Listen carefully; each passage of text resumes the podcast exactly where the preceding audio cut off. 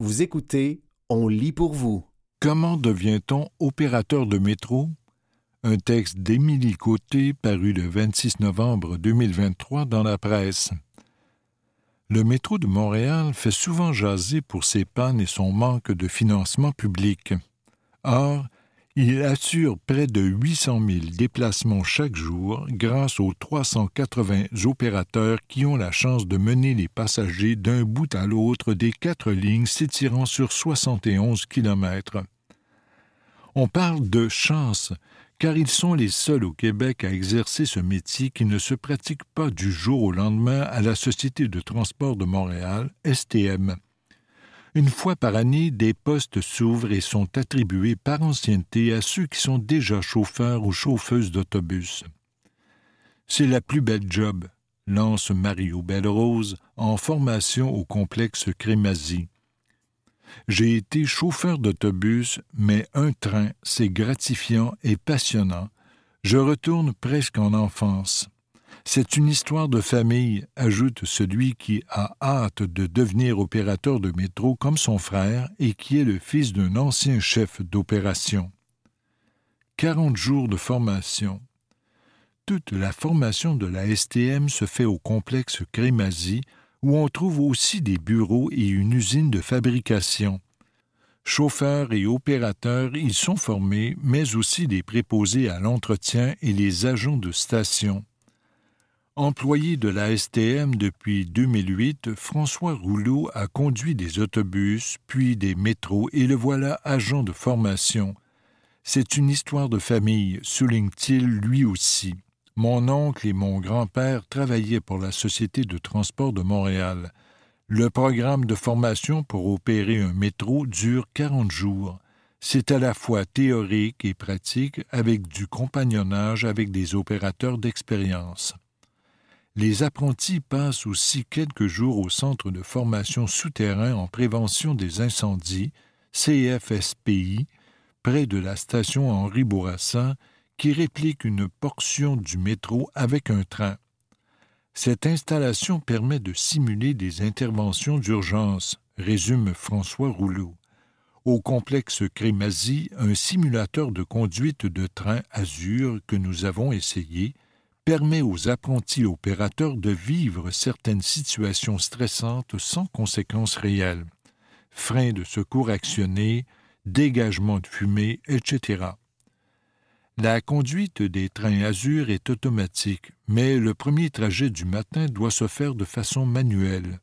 Les anciennes voitures MR 73, toujours en service, peuvent aussi s'opérer en mode automatique sauf sur la ligne jaune pour des raisons de confort.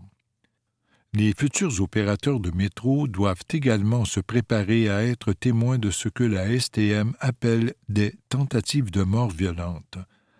Tout un protocole est en place pour sécuriser les lieux et soutenir à la fois le personnel et la clientèle.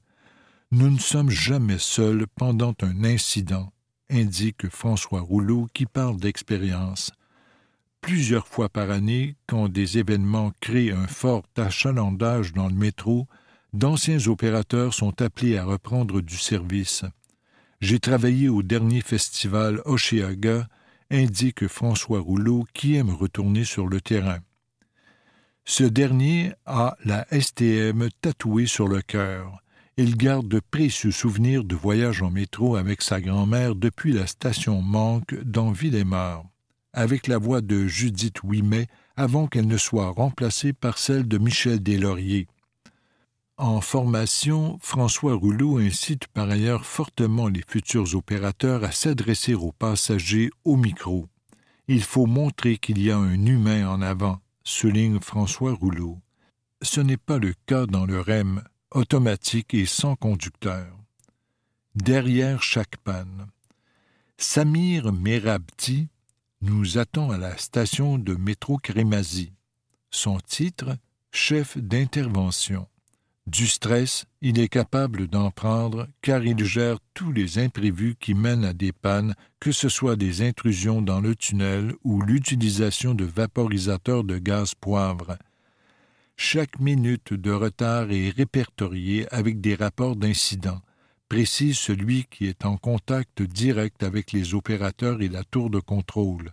Le public sous-estime le nombre d'objets qui tombent sur la voie, fait-il valoir? Les gens descendent parfois sur les rails pour récupérer leur téléphone intelligent échappé malencontreusement. Sabir Merabti peut opérer et déplacer des trains au besoin, que ce soit pour des situations graves ou des urgences toilettes. Autant il gère du stress, autant il se doit aussi d'être rassurant.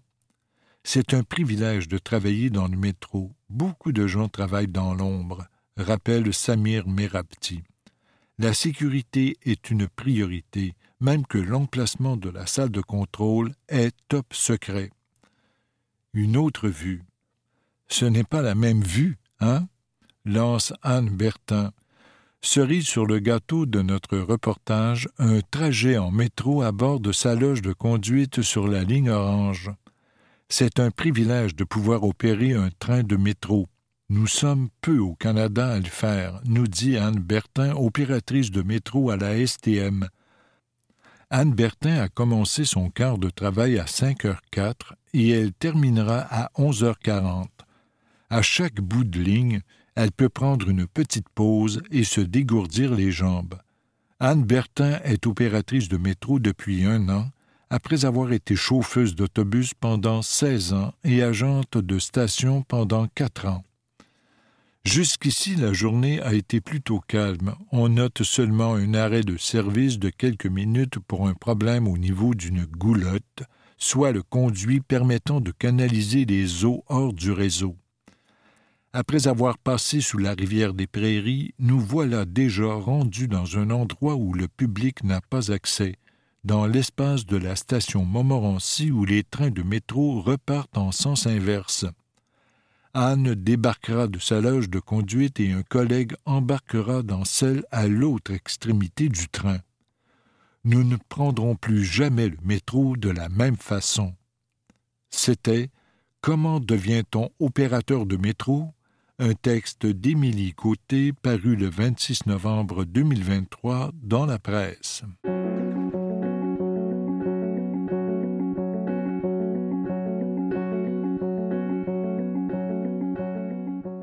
2023 aura marqué un tournant pour le hockey féminin avec la création de la LPHF.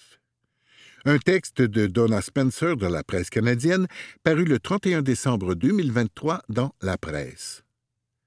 Le hockey féminin en 2023 a donné à Daniel Sauvageau l'impression d'atteindre le sommet après des années passées à gravir une colline toujours plus abrupte.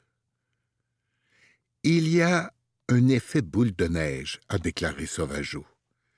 Cette dernière, qui fut l'entraîneuse de la première équipe canadienne à avoir remporté l'or olympique en hockey féminin aux Jeux de Salt Lake City en 2002, est maintenant la directrice générale de la nouvelle équipe de Montréal dans la Ligue professionnelle de hockey féminin.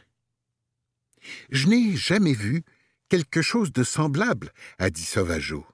Je suis très heureuse parce qu'à un moment donné, j'ai eu des doutes. J'avais des doutes sur le fait que ça se concrétiserait. La nécessité d'une ligne professionnelle en Amérique du Nord réunissant les meilleures joueuses du monde et regroupant les droits de commandite, de marketing et de diffusion a été un objectif longtemps souhaité dans le hockey féminin. Le manque de cohésion, de main-d'œuvre et de financement durable avait empêché qu'un tel projet se concrétise jusqu'ici. Avec le soutien de l'ancienne joueuse étoile du tennis et propriétaire minoritaire des Dodgers de Los Angeles, Billie Jean King, les membres de l'Association des joueuses de la Ligue professionnelle de hockey féminin, AJLPHF, ont impressionné un homme aux poches assez profondes pour investir dans leur démarche.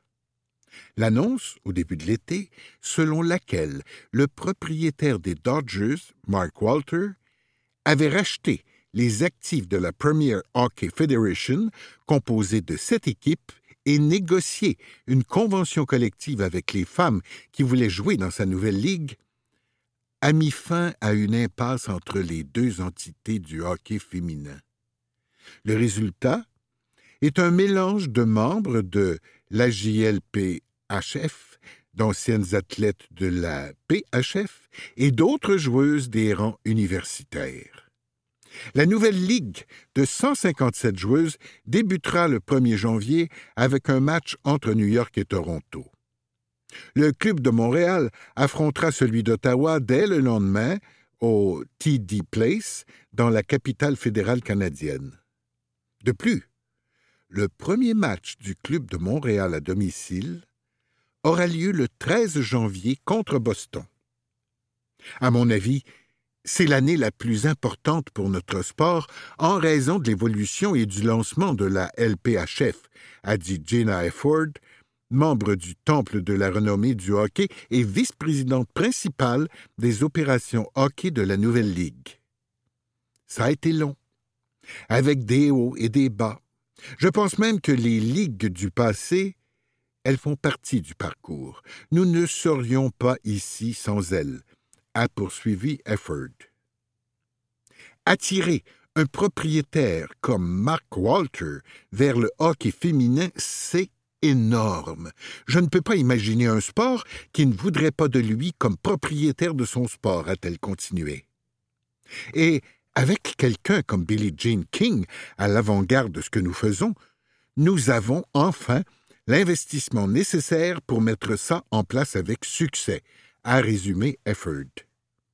Les six équipes de la LPHF sont basées à Montréal, Toronto, Ottawa, Boston, New York et au Minnesota. À l'international, les États-Unis ont reconquis le titre mondial féminin à Brampton après deux ans de domination du Canada et l'or olympique pour l'unifolier en 2022. Les Américaines ont aussi remporté trois des quatre premiers matchs de la série de la rivalité contre le Canada. Les trois autres auront lieu du 7 au 11 février 2024 à Saskatoon et à Saint-Paul. Le championnat du monde féminin de 2024 aura lieu du 3 au 14 avril à Utica, dans l'État de New York.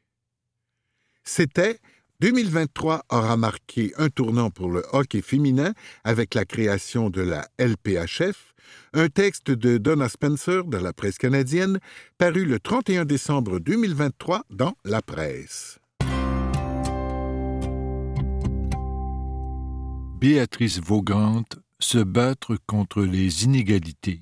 Une entrevue réalisée par André Lavoie, parue le 28 novembre 2023 dans le magazine Sélection du Reader's Digest.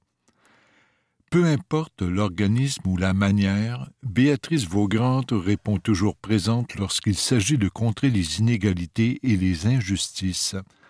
De 2006 à 2017, Béatrice Vaugrand a dirigé les destinées d'Amnesty International Canada francophone pour ensuite s'impliquer au siège social à Londres. Après toutes ces années auprès de cette grande organisation de défense des droits de la personne, cette femme d'action a décidé de renouveler son engagement en faveur des plus démunis, mais dans un autre cadre que celui d'Amnesty International. En janvier 2023, Béatrice Vaugrand est devenue directrice générale d'Oxfam Québec, au moment où cette institution fête 50 ans de dévouement dans les pays en voie de développement, et pas seulement lors de catastrophes naturelles ou de crises humanitaires. Grâce à l'enthousiasme de leurs membres, près de 16 000 portés par un idéal, celui qu'un monde juste et durable est possible pour tous, Oxfam Québec soutient ceux et celles que certains considèrent sans voix. À ce sujet, Béatrice Vaugrand tient toujours à préciser qu'une voix, ils en ont une, suffit de les écouter. C'est ce qu'elle fait, inlassablement, plus que jamais convaincue par les mots du célèbre dramaturge allemand Bertolt Brecht et qui guide ses actions. Ceux qui combattent peuvent perdre, ceux qui ne combattent pas ont déjà perdu. En prenant la direction d'Oxfam Québec après plusieurs années à Amnesty International, avez-vous l'impression de débarquer dans un environnement très différent? Amnesty International s'occupe de droits de la personne à travers des plaidoyers et des campagnes de sensibilisation et de sauver des personnes sur le point d'être mises à mort. À Oxfam, Québec, nous cherchons à réduire les inégalités et la pauvreté aujourd'hui et pour demain. Nous sommes présents dans 26 pays pendant sept ans. Par exemple, on travaille sur le renforcement des organisations des droits pour les femmes. Malheureusement, quand la démocratie s'étiole, les droits des femmes aussi, comme celui de l'avortement. Regardez ce qui se passe aux États-Unis. Devant la multiplication des crises un peu partout à travers le monde, craignez-vous un grand repli social? Au pas dans ma cour s'ajouterait Avant d'aider les pauvres d'ailleurs, commençons par ceux d'ici On dirait que tout éclate en même temps environnement, économie, migration, technologie, attaques sur toutes les minorités, etc. Devant cela, bien des citoyens disent Je ne regarde plus les nouvelles. Plusieurs systèmes sont en panne, ce qui favorise la montée des mouvements populistes et met en danger les démocraties. À Oxfam Québec, notre défi, c'est de démontrer la valeur de la solidarité internationale faire en sorte que nous avons tout à gagner que des gens ne prennent pas des bateaux gonflables pour traverser la Méditerranée. Vous croyez aussi à l'importance de soutenir les femmes, d'abord pour développer leur plein potentiel, mais aussi celui de leur communauté, un processus de transformation difficile à accomplir? Les droits des femmes, les droits de la personne, c'est comme la vaisselle, c'est toujours à recommencer. D'ailleurs, Simone de Beauvoir nous avait prévenu ce n'est pas parce que les systèmes juridiques changent que tout le reste va suivre. Être féministe, ce n'est pas un vilain mot. Dans les pays en voie de développement, ce sont les femmes qui font la majeure partie du travail domestique. Or, lorsque l'on propose des solutions d'autonomie économique ou de planification familiale, l'homme de la famille se rend compte que d'avoir une femme en santé, une femme qui ne meurt pas lors d'un accouchement, qui est capable d'avoir le nombre d'enfants qu'elle désire, peut bien s'en occuper et leur assurer un futur. Je reviens du Ghana, où l'on soutient des femmes dans une ferme de beurre de karité. Avec leurs conjoints, on a évalué le travail gratuit effectué à la maison et nous l'avons mieux réparti. Résultat, les femmes ont gagné deux heures et demie par jour. Elles ont maintenant une heure de plus pour dormir, 90 minutes de plus pour mieux s'occuper de leur entreprise et ainsi gagner en autonomie financière, sans compter que leurs enfants sont mieux nourris. Depuis le début de la pandémie, les banques, les pétrolières, les compagnies pharmaceutiques et de nombreux milliardaires n'ont jamais engrangé autant de profits. Qu'est-ce qu'Oxfam Québec peut faire et que pouvons-nous faire pour que cesse cette injustice flagrante? Au moment du sommet de Davos en janvier, un rassemblement annuel organisé par le Forum économique mondial tenu dans une chic station de sport d'hiver en Suisse, on en profite pour sortir un rapport sur les inégalités et remettre de l'avant l'idée qu'il faut taxer les très riches. La taxation représente un enjeu majeur et on commence à voir apparaître des groupes comme patriotiques millionnaires qui se demandent pourquoi on ne les taxe pas plus. Saviez-vous qu'aux États-Unis, le 1% des plus riches pollue autant que 50% de la population de ce pays? Dans ce contexte, ce n'est pas mauvais de contacter sa banque pour lui demander d'où viennent ses profits et comment l'argent est redistribué car leurs employés sont formés par le système d'éducation publique, ils bénéficient de routes, d'un service de police qui assure leur sécurité. À ceux et celles qui font autant de sous, il faut leur dire Vous devez redonner à la société. Certains diront que ça ressemble à un coup d'épée dans l'eau. Les changements majeurs, dont ceux concernant l'évolution des droits, n'ont pas exigé l'adhésion de 75% de la population. Il suffit de groupes bien organisés. Pensez aux droits des Afro-Américains, des syndiqués, des femmes. ils ont poussé le bouchon assez loin pour dire Politiciens, réveillez-vous et changez les lois. C'était Béatrice Vaugrante se battre contre les inégalités, une entrevue réalisée par André Lavoie, parue le 28 novembre 2023 dans le magazine Sélection du Reader's Digest. L'école de l'attention. Un texte de Mathieu Bellil, paru le 3 janvier 2024 dans la presse.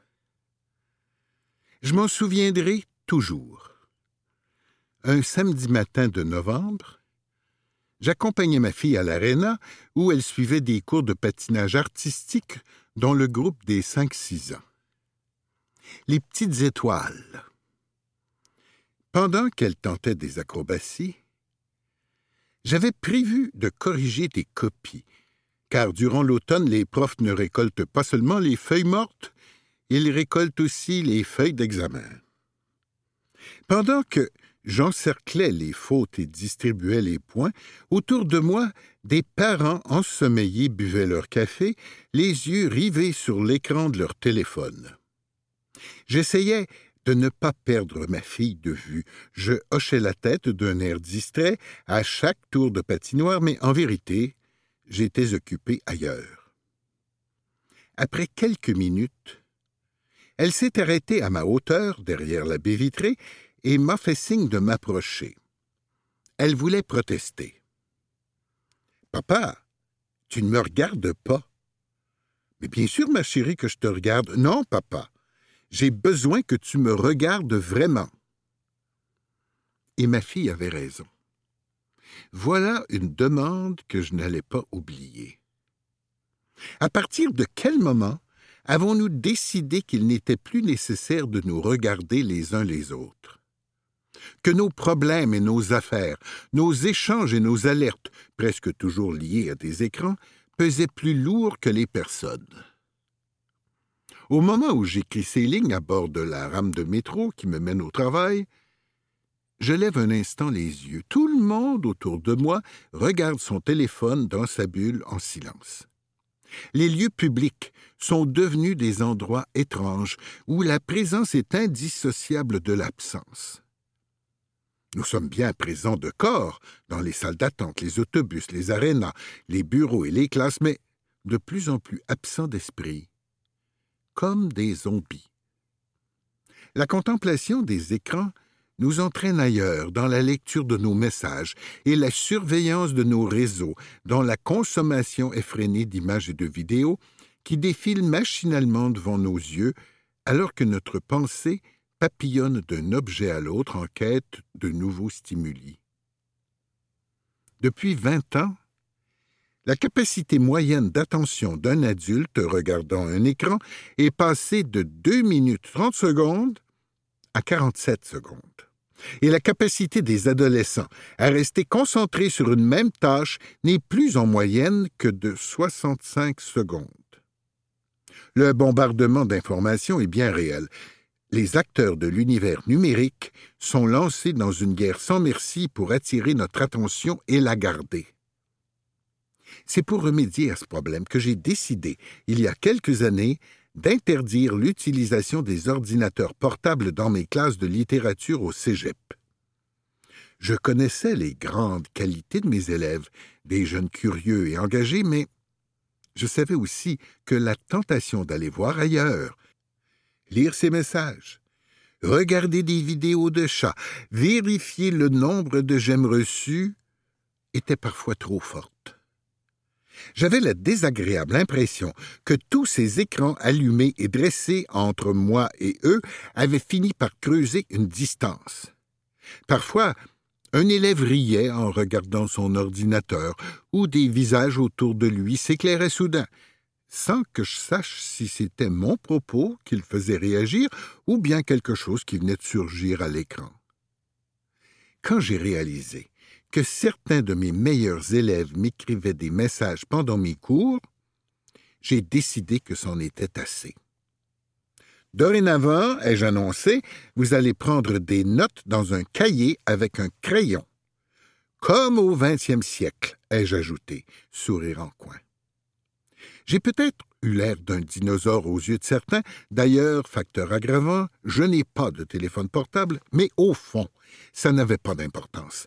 J'en avais assez de me méfier de ce qu'ils regardaient et faisaient sur leur ordinateur. J'avais envie de m'intéresser à ce qu'ils avaient à dire, à ce qu'ils pensaient et ressentaient. Mes élèves ne se sont jamais plaints de ma décision. Et il est clair que je ne reviendrai pas en arrière l'atmosphère de mes classes a complètement changé. Les élèves posent des questions, font des commentaires, rient et sourient, me corrigent aussi. Et puis surtout, nous nous regardons. Ma classe est devenue un sanctuaire où ils peuvent maintenir leur attention sur un problème sans être constamment invités à voir ailleurs. Fait à noter, les grands patrons des big tech de la Silicon Valley ont eux-mêmes fait ce choix pour leurs enfants et adolescents qui fréquentent souvent des établissements, notamment les écoles Waldorf, où l'usage des écrans est proscrit. Ces gens sont parfaitement conscients de la nature addictive des technologies qu'ils ont inventées. Et le fait d'être adulte ne change rien à l'affaire.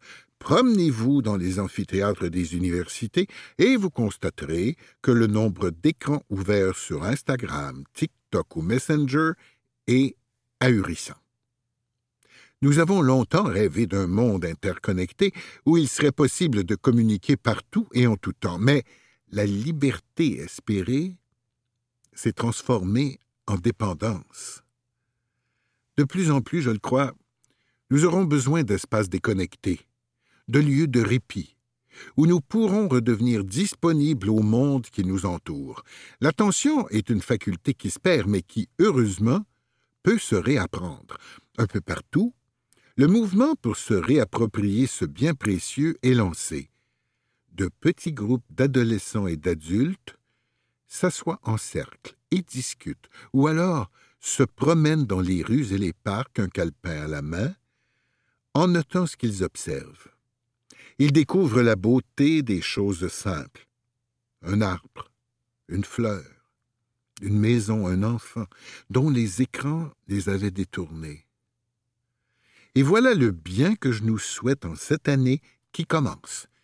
Trouver des moments pour renouer avec le monde qui nous entoure, pour passer du temps avec nos proches et les regarder, vraiment.